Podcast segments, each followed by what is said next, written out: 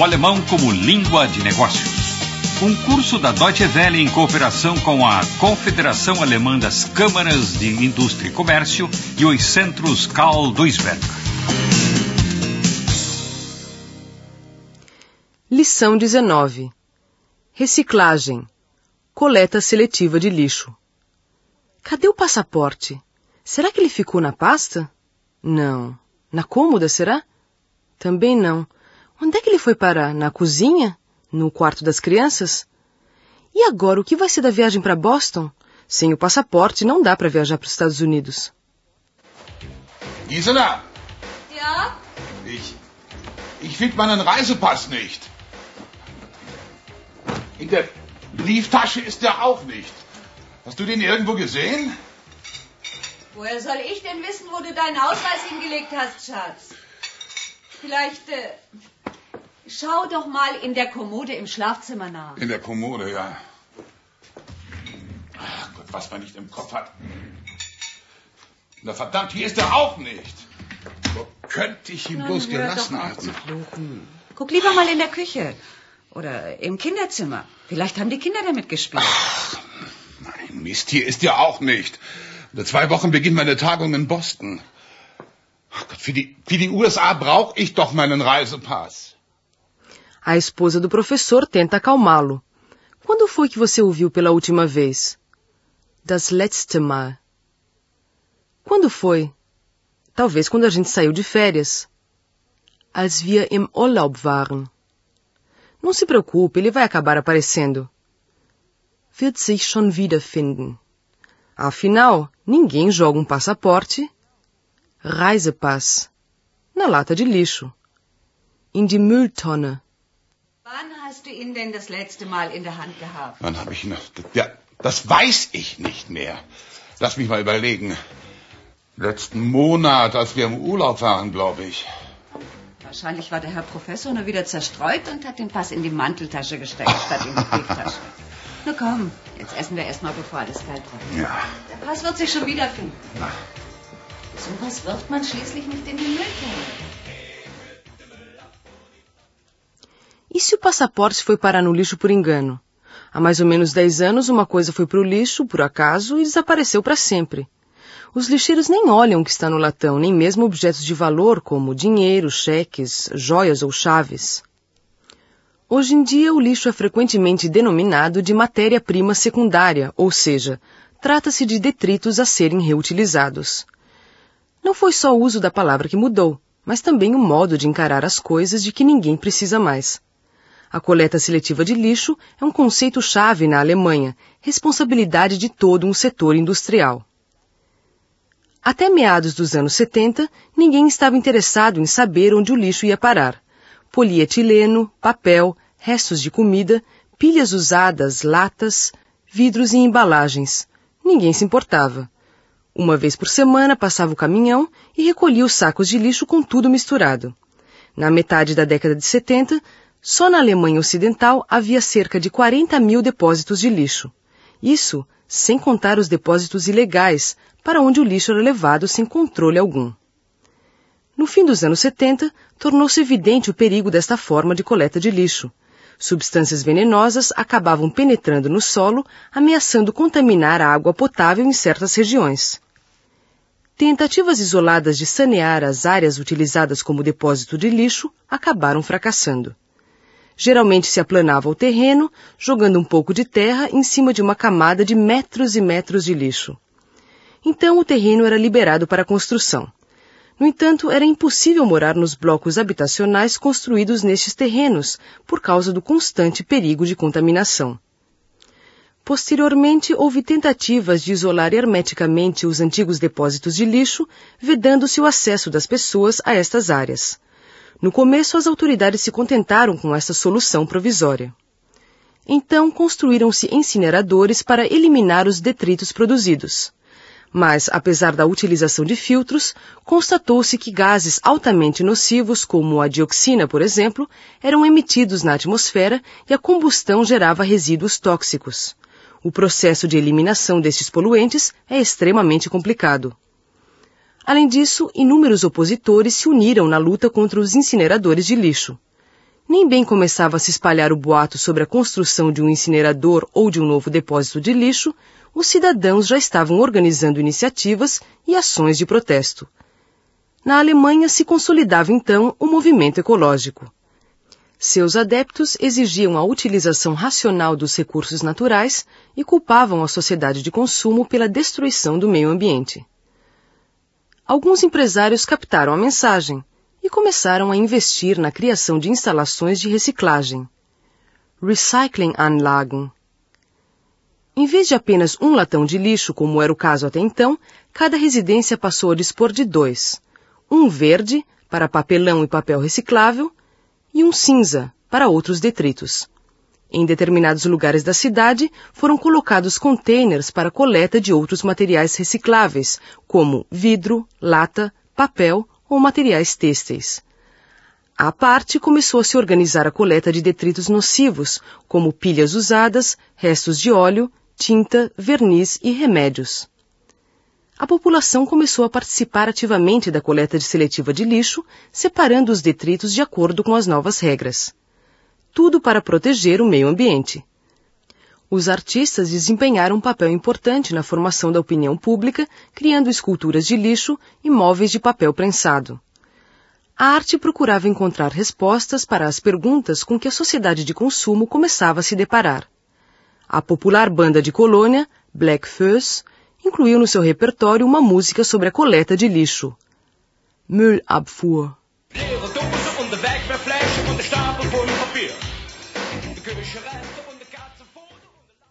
Apesar de todos os esforços, as montanhas de lixo caseiro continuaram crescendo, sobretudo por causa das embalagens.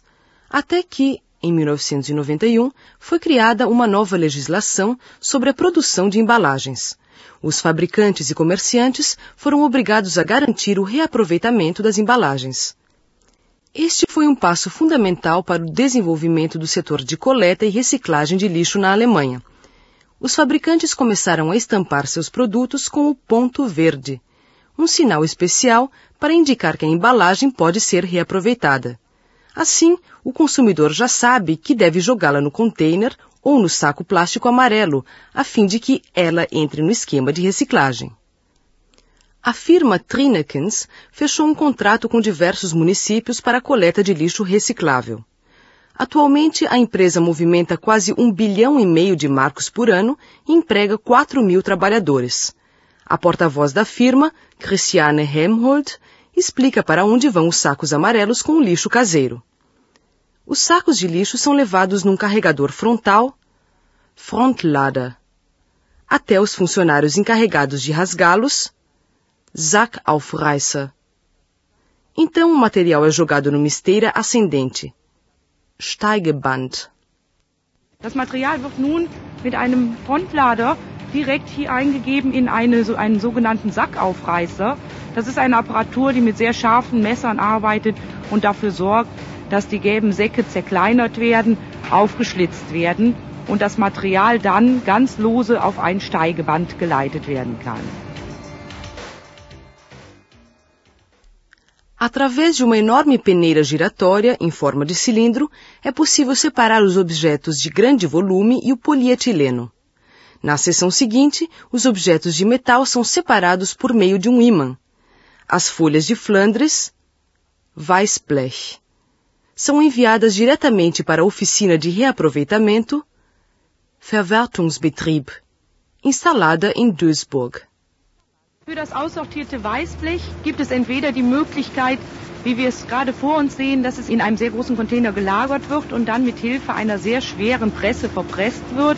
Es gibt natürlich auch die Möglichkeit, direkt in kleinen Ballenpressen das aussortierte Weißblech zu handlichen kleinen Ballen zu verarbeiten. Das Weißblech geht von hier aus direkt zum Verwertungsbetrieb. Das ist in diesem Fall die Thyssen Stahlhütte in Duisburg. Die Blechpakete kommen dort an und werden zusammen mit anderen Weißblechen oder mit anderen Metallen eingeschmolzen und zu neuem Material verarbeitet. No próximo passo, der nächste Schritt do processo de seleção, os trabalhadores têm que colocar a mão na massa. Hand anlegen. 14 funcionários responsáveis pela separação do lixo, Sortierkräfte, trabalham num sistema de dois turnos. Zweischichtbetrieb.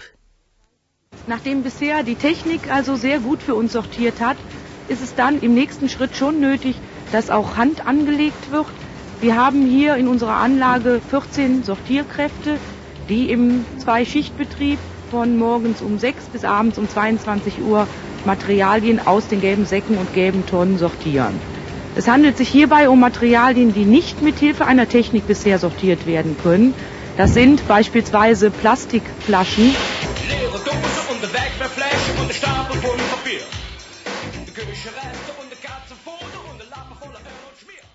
Às vezes acontece de um funcionário encontrar munição no meio do lixo. Até uma bazuca apareceu uma vez no monte. Em outra ocasião, os policiais vieram com os cães para procurar as roupas de um suposto assassino. E não é que encontraram mesmo e conseguiram esclarecer o crime? Mas esses achados são uma exceção, ressalta o engenheiro Wolfgang Peters, diretor da seção de seleção de lixo. Mas carteiras com documentos de identidade dentro? Portemonnaie, wo die Ausweise drin sind. São encontradas com frequência relativa. Relativ. As pessoas ficam felizes em receber seus documentos de volta. Die einzige Möglichkeit, überhaupt was zu finden, größtenteils sind meistens Ausweise, Portemonnaies, wo die Ausweise drin sind. Da haben wir eigentlich schon eine relativ hohe Trefferquote.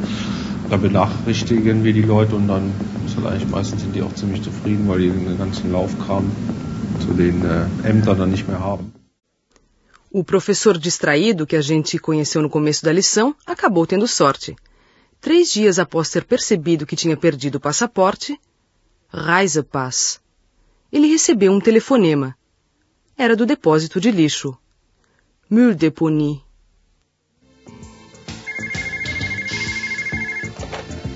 Müller? Wer spricht denn da bitte? Von der Mülldeponie. Was? Ja, ja, mein Mann heißt Gerald. Geboren? Ach, warten Sie, am 17. Äh, Juli 46. Aber warum wollen Sie das denn wissen? Ja, ja, stimmt, den Pass vermissen wir. Ach, sagen Sie bloß. Das ist ja toll. Sie haben ihn gefunden? Na, da wird er sich aber freuen. Ja, ja, wir kommen dann gleich heute Nachmittag vorbei. Oh, und herzlichen Dank schon mal vorab. Wiederhören. Schatz, ob du es glaubst oder nicht, dein Ausweis ist wieder da. Was hast du gesagt, Gisela? Dein Reisepass. Man hat ihn gefunden auf der Mülldeponie. Du machst Witze, oder? Nein. Der Betriebsleiter von der Deponie hat gerade angerufen. Er meint, der Pass müsse in einem der gelben Säcke gewesen sein. Und wie soll er da hineingekommen sein? Da hat ihn aber jemand falsch entsorgt. Reisepässe haben doch gar keinen grünen Punkt. Du Witzbold. Wie er da hingekommen ist, ist doch jetzt völlig egal. Vielleicht haben die Kinder doch damit gespielt. Was soll's? Der Pass ist wieder da und deiner Amerikareise steht nichts mehr im Weg. Ja, ja, klar. Na, da haben wir noch mal Glück gehabt. Auf welcher Deponie ist er denn gelandet? Da fahre ich nämlich gleich mal los und hol mir das gute Stück. Da musst du nach Bergedorf. Wohin? Bergedorf. Bergedorf. Du weißt schon, Autobahnabfahrt Fichtern und dann rechts ab in Richtung Gewerbegebiet. Ah ja. Hinter der ersten Ampel, dann glaube ich rechts, das weiß ich aber jetzt nicht mehr so genau. Ja. Musst du mal gucken, da stehen Schilder.